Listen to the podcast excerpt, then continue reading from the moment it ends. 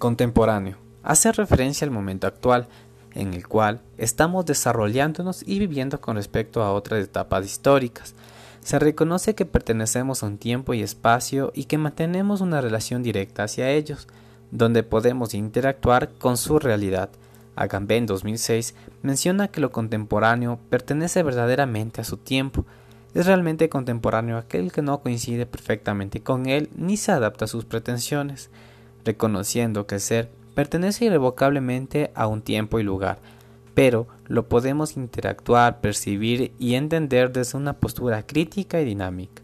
También se lo puede considerar lo simultáneo con nuestra sociedad actual, que se motiva por las reseñas y transformaciones históricas que ahora muestran una diversidad de expresiones culturales que no guardan lo absoluto, sino que recalcan la variedad.